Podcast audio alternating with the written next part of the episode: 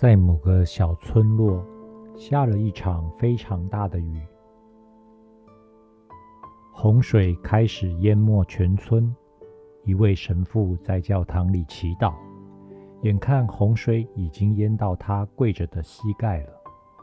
一个救生员驾着扇板船来到了教堂，跟神父说：“神父，赶快上来吧，不然洪水会把你淹死的。”神父说：“不，我深信上帝会来救我的。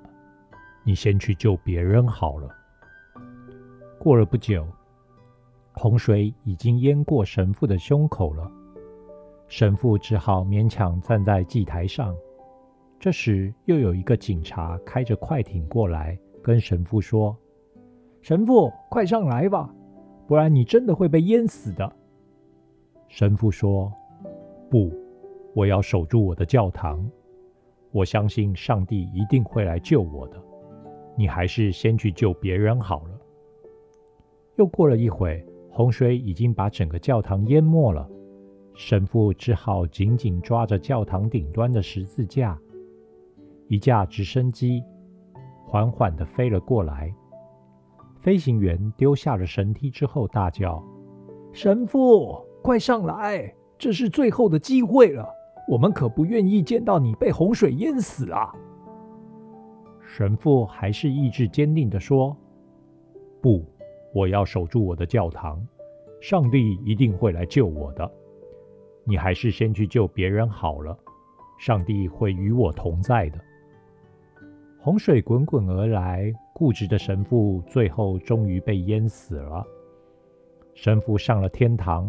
见到上帝后，很生气的质问：“主啊，我终身奉献自己，战战兢兢的侍奉你，为什么你不肯救我啊？”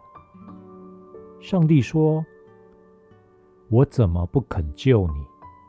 第一次我派了扇板船来救你，你不要，我以为你担心扇板危险。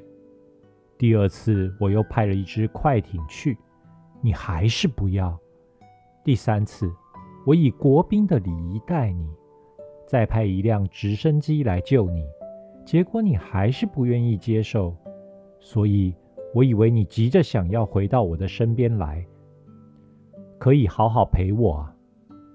听完了这个故事，让我想起了以前别人想要帮我的忙，我常常会说无功不受禄。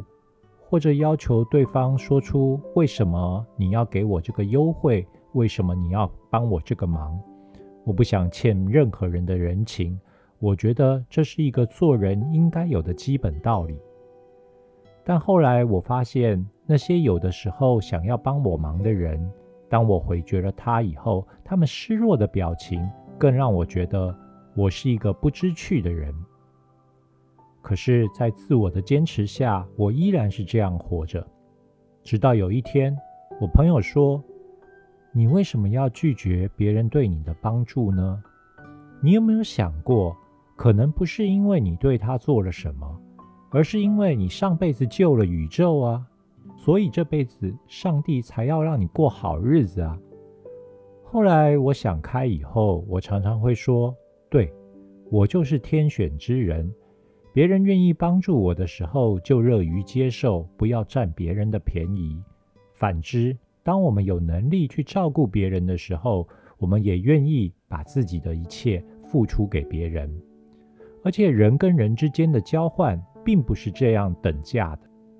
有的时候，别人请你吃饭，只是因为他觉得孤寂，他需要有人陪他聊天。在整个吃饭的过程当中，其实你们已经没有谁欠谁了。希望大家能够把握住每个对你好的人，不要回绝他，不要让他伤心，也不要让上帝派来的天使就这样离开了你。